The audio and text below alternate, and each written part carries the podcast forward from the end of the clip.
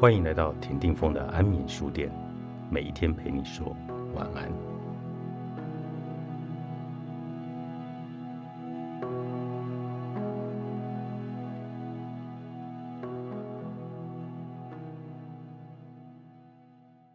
常常我们深陷苦恼，为某些事情挣扎不已，急切的想从中脱困。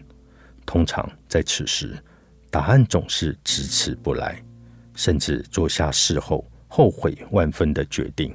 直到时移世往，心头已云淡风轻，回头一望，当初难解的问题及答案才瞬间清晰了起来。二零一八年年底，第三学期的期末考周，再过一周便开始放寒假，但对学生而言，完全无心想象即将到来的长假，深陷学期中最难熬的地狱。平素冷清的图书馆，从早到晚挤满忙着赶期末报告的同学。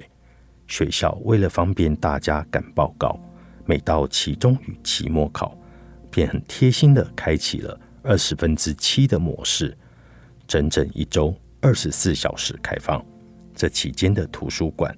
处处可见穿着睡衣拖鞋的同学进进出出，偶尔还有人连枕头都抱来了。我虽不至于沦落至此，但也连续多天在图书馆赶报告到凌晨，只为应付运动财务课的在家期末考报告。虽然总共仅十大题，但每题皆耗费许多精力，先思索教授所问的问题真正本意。再找出对应的逻辑思辨论述方向，否则容易在思路不清的情况下写到半途才发现，连自己都觉得答案站不住脚，只得舍弃好不容易完成的内容，从头作答。加上截止时间的心理压力，在反复思索的过程中，经常陷入找不出最佳论述方向的焦虑。在美国校园。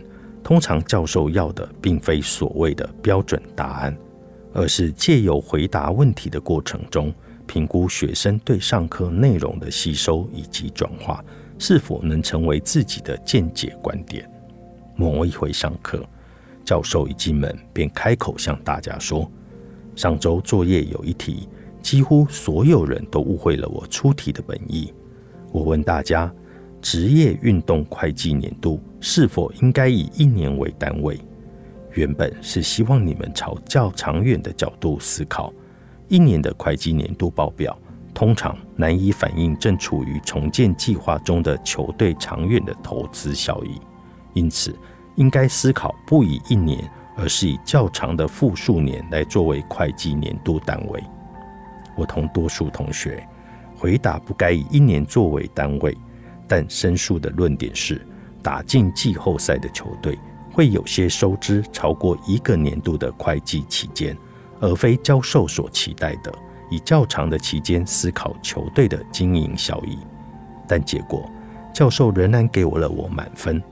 那一次期末，在连续近一周熬夜至凌晨后，终于寄出报告，才十题申论题，最后内容竟长达了七十二页。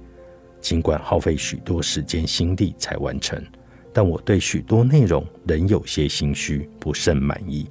疲惫地走出校园，搭 Uber 回到家时已破晓。第一次见到纽约清晨五点天光渐亮的天空，进到房里，整个人便瘫在床上，瞬间入睡。一觉醒来已过正午，一如往常为自己手冲一杯咖啡，搭配简单的面包。悠闲地享受寒假首日，刹那间心中闪过念头：啊，那一题我有答案了。昨天整晚为何没有想到如此回答呢？懊恼的心想：如果可以拿回报告重新作答，我必定可以答得更快、更短、更好。回想我们的人生，不也常这样吗？当我们陷入困境中，越是急着想找出答案，越是不得其解。受困于各种思考的盲点，乃至忙中有错，总是在事后责怪自己。想象如果一切可以重来，结局或许不至如此。因此，与其急着找答案，何不好好享受当下的过程？人往往是这样的，答案需要只是时间。放下人设，人生别急着找答案。作者黄俊龙，早安财经文化出版。